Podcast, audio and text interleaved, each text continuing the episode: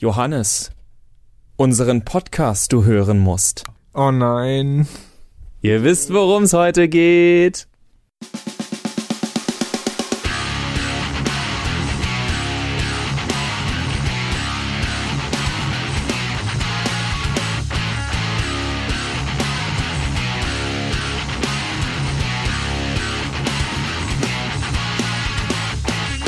Hallo alle zusammen zu einer neuen Folge von Daran geht Star Wars zugrunde. Nein, wir sind hier natürlich beim Mehrspieler-Podcast auf Daran geht die Welt zugrunde und auch Robots and Dragons mit der wunderbaren Titel- und Endmelodie. Ha, diesmal mache ich es am Anfang von Laurie of Joanne.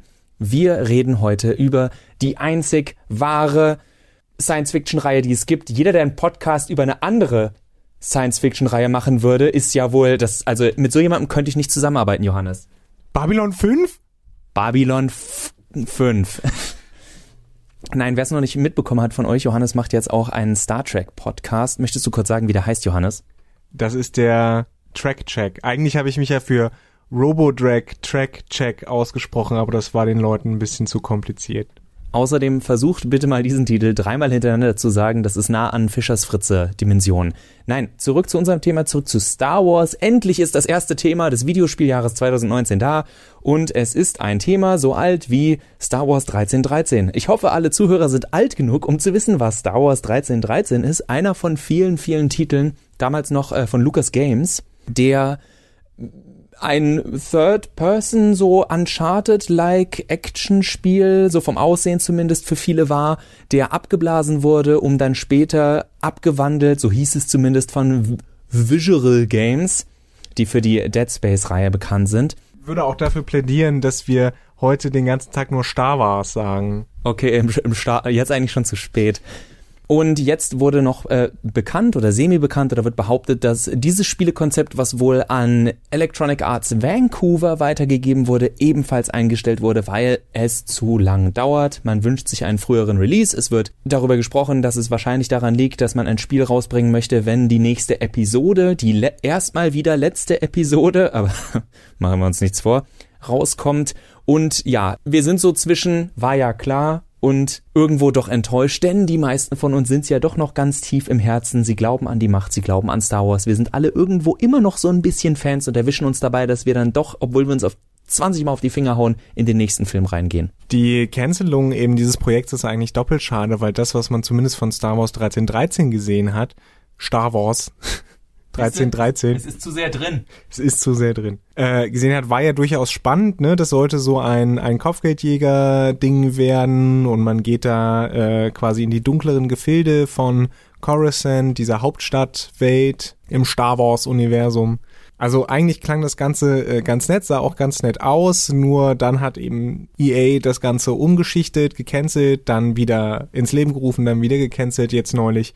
Und das auch mit der Begründung, man wolle sich auf Titel konzentrieren, die den Spielern, glaube ich, langfristig äh, Spaß bereiten. Games as a Service. Genau, das war auch mein Gedanke, als ich dieses Statement gelesen habe. Und vor allen Dingen dachte ich, dachte ich mir, wahrscheinlich ist EA hingegangen und hat gesagt, okay Leute, wir brauchen ein Open World Loot Shooter Gedöns wie Destiny oder so ähnlich Gut, dass wir gerade niemanden Anthem machen lassen. Mit dem wir Games as a Service verkaufen können und das Ganze bitte bis nächstes Jahr äh, oder am besten nächstes Frühjahr, weil dann können wir noch vielleicht so ein bisschen den Hype-Train von Episode 9 ist es dann, glaube ich, mitnehmen. Meine Fresse, wenn wir doch nur etwas wie Anthem hätten von einem Studio, das tatsächlich zu uns, Electronic Arts, gehört. Also ich glaube, da äh, hat dann auch das Studio, äh, das da dran saß, gesagt, Leute, nee, so geht das nicht. Und dann hat EA glücklicherweise vielleicht sogar gesagt, okay, dann lassen wir es.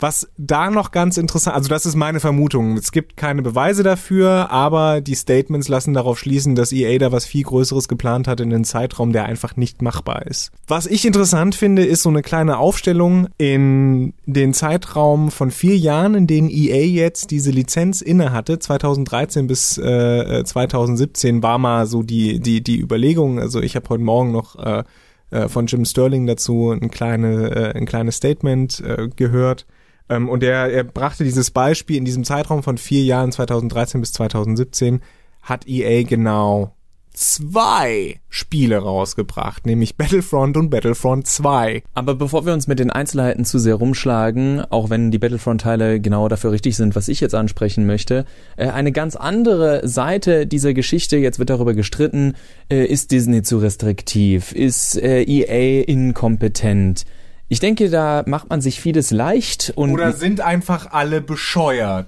Ich finde das, äh, ich finde das durchaus berechtigt, habe aber zu wenig Einblick und will mir eine ganz andere Frage, äh, auch gerade als Star Wars Fan stellen und zwar inwiefern macht die Star Wars Lizenz und die, der Star, äh, der Star Wars Lore tatsächlich ein Spiel besser? Denn ich habe mal nachgedacht, was es für Spiele so tatsächlich gibt. Ich habe damals auf dem Super Nintendo äh, Return of the Jedi gespielt. Ein fürchterliches Spiel. Ich weiß, dass Leute kommen mit, ja, aber das, ist, das macht ja gerade aus, dass es so schön schwierig ist und sonst was. Okay, es ist auch nicht wahnsinnig fürchterlich, aber wenn ich es vergleiche mit anderen Jump'n'Run mit Action-Titeln auf dem Super Nintendo, dann landet es wirklich nur auf besten Listen, weil es die Star Wars Lizenz hat. Und da komme ich zu einem Punkt, Star Wars Spiele sind Spiele, die aus sub, die aus, ich meine, ja, ist immer wie so ein Streitthema, subjektiv, objektiv, aber die immer noch mal einen Bonus bekommen, die wir mehr mögen wollen, weil sie zu dieser Star Wars Lizenz gehören.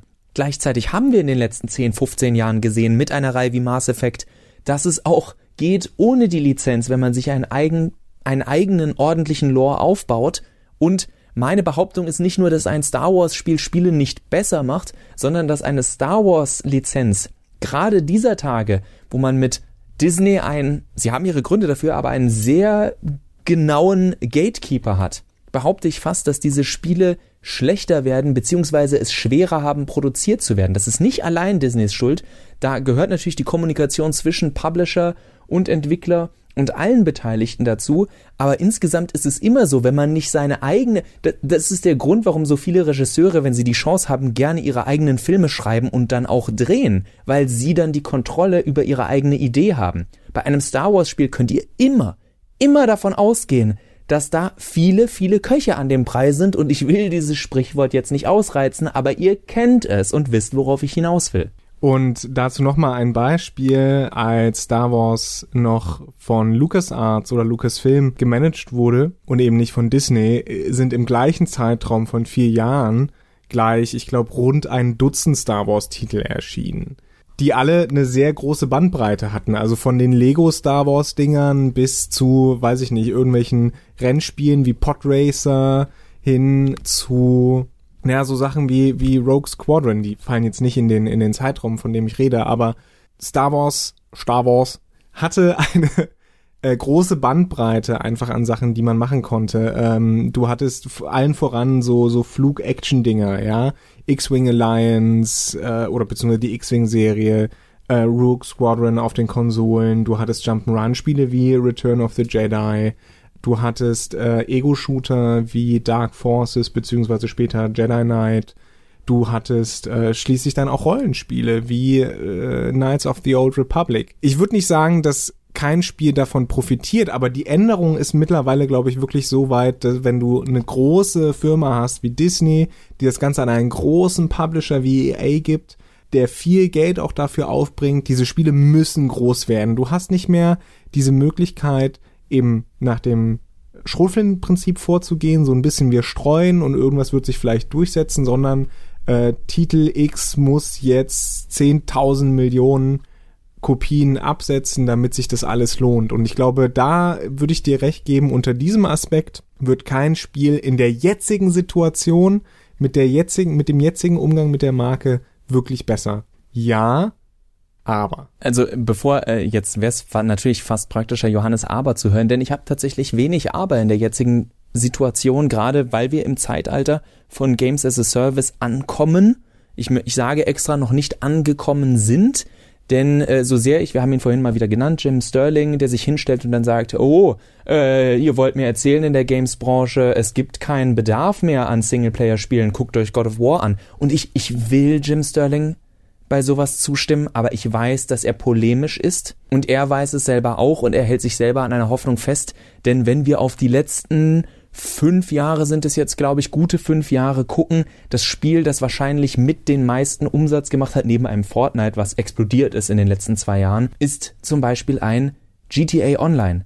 Und es darf davon ausge ausgegangen werden, dass Red Dead Red Dead Online, ich glaube Red Dead Online, nicht Red Dead oder Red Dead Redemption Online, dass das ebenfalls nochmal richtig viel Schotter reinbringen wird. Und das sind eben diese Games as a Service Modelle, die sagen, hier ist eine Spielwelt, die füttern wir jetzt immer wieder mit im Grunde alles optionalem Inhalt. Es geht nicht um Story in dem Sinne, es geht um um Episoden im Sinne könnt ihr euch das wie eine Endlosserie vorstellen. Games as a Service im Bestfall ist es eine sind es Episoden, wo ihr sagt, ja, das macht mir auch Spaß, da mal zurückzukehren und es scheint Leuten auch Spaß zu machen. Ich will da niemandem was vorwerfen, aber es geht im Endeffekt darum, eine etwas hinzuwerfen und es stetig ein bisschen weiterzuentwickeln und zu managen, so dass die Leute immer weiter neues Geld da reinpumpen.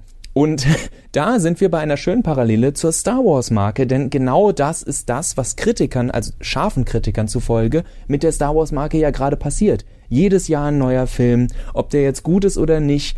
Wir wollen gar nicht wissen, was bei Solo hinter den hinter den Vorhängen alles passiert ist, als es hieß, der der äh, Haupt, der Protagonist sei völlig fehlgecastet und habe nochmal Schauspielübungen gebraucht. Ach was, habt ihr den mal in Hail Caesar gesehen? Wow, hätte ich nie erwartet. Das, äh, da werden dauernd Skripts umgeschrieben.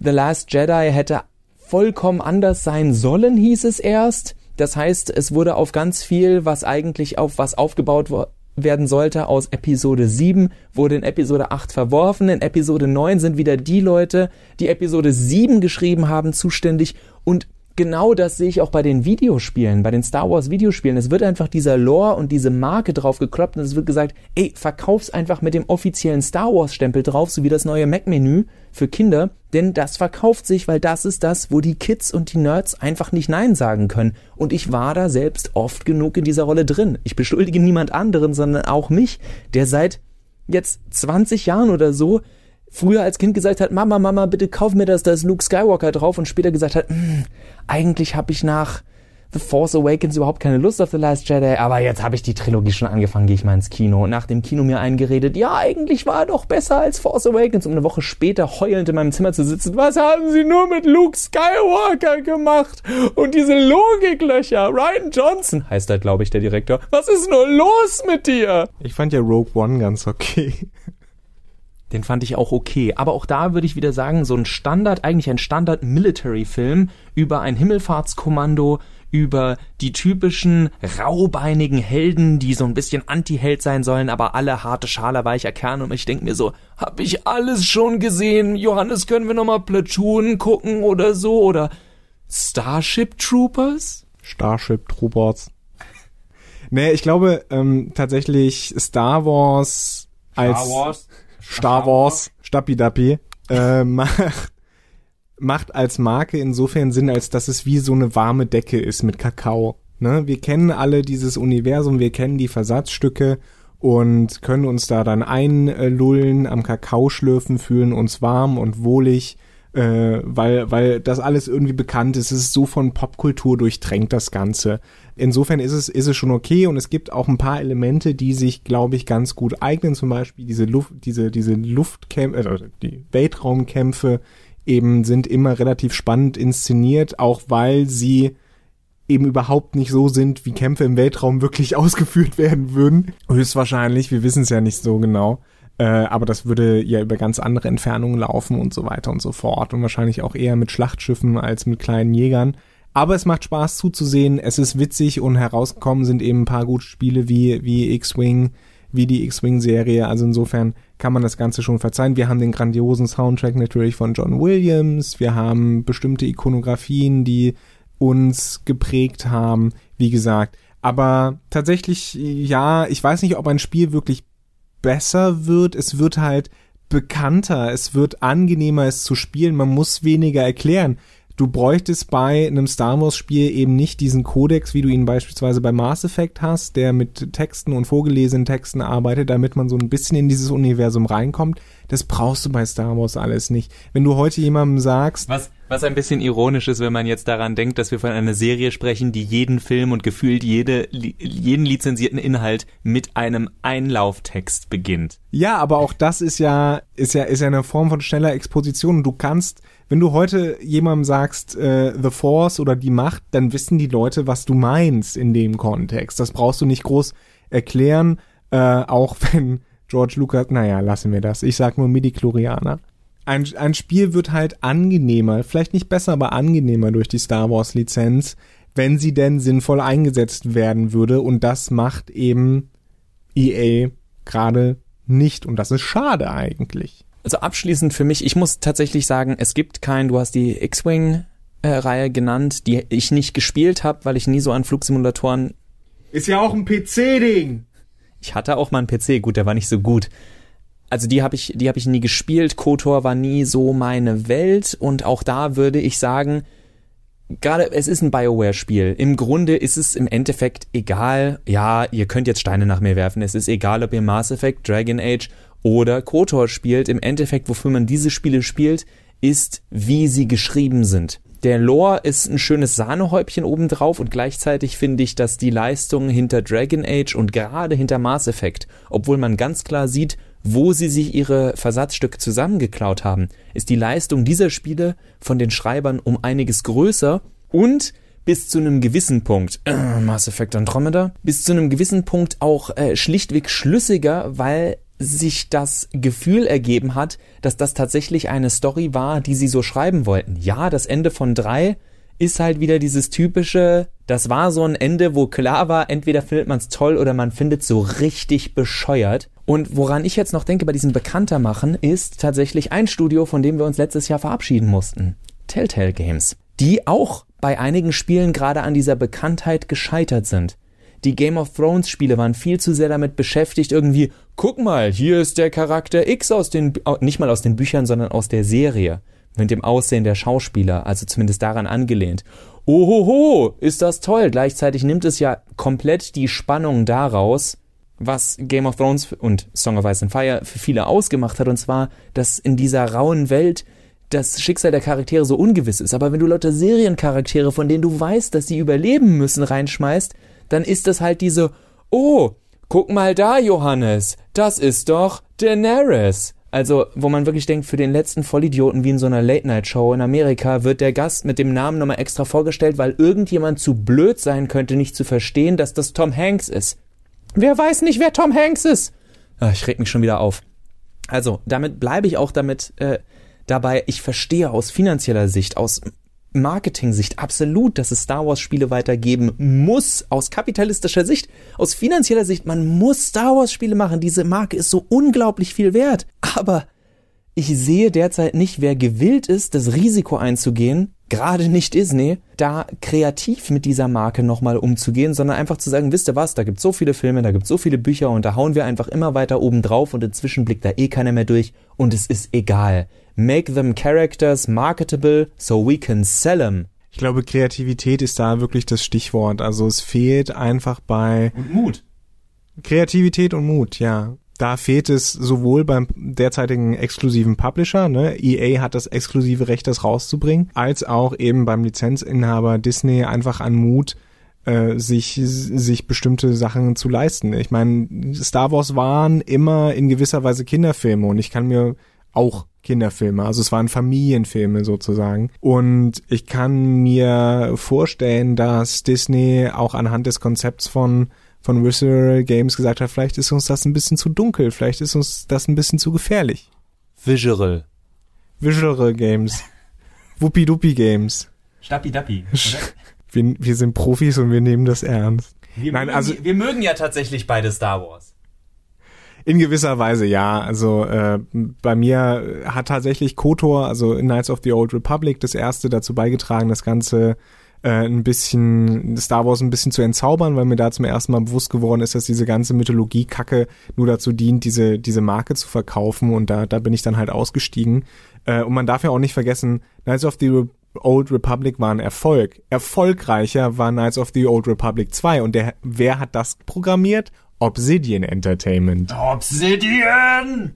Insofern, ja, wie gesagt, glaube ich, dass da wirklich Mut äh, und, und Kreativität fehlt und wir werden sehen, wie sich das noch entwickelt mit Star Wars. Auch wenn jetzt, oh Gott, dieses Jahr, nächstes Jahr, ich habe den Zeitraum völlig vergessen, wann Episode 9 rauskommen soll. Ich glaube dieses Jahr tatsächlich 2019. Also werden wir werden wir mal schauen, wie, wie sich das entwickelt, ob Disney dann eine neue Strategie anschlägt, was die Lizenz angeht, oder ob wir weiter, naja, dabei zusehen können, wie diverse Schiffe sinken. In diesem Sinne verabschieden wir uns auch diese Woche mit den unsterblichen Worten von Luke Skywalker, lebt lang und in Frieden. Wir sehen uns äh, am Ende der Unendlichkeit und noch viel weiter. Johannes, hast du noch irgendwas, was fachfremd ist, um unsere, äh, um unsere Hörer zur Zornesröte zu begleiten? Äh, möge der Saft mit euch sein. Wunderbarer Film. Guckt Spaceballs. Das muntert euch wieder auf. Wir hören uns nächste Woche wieder. Haut rein und bis dann.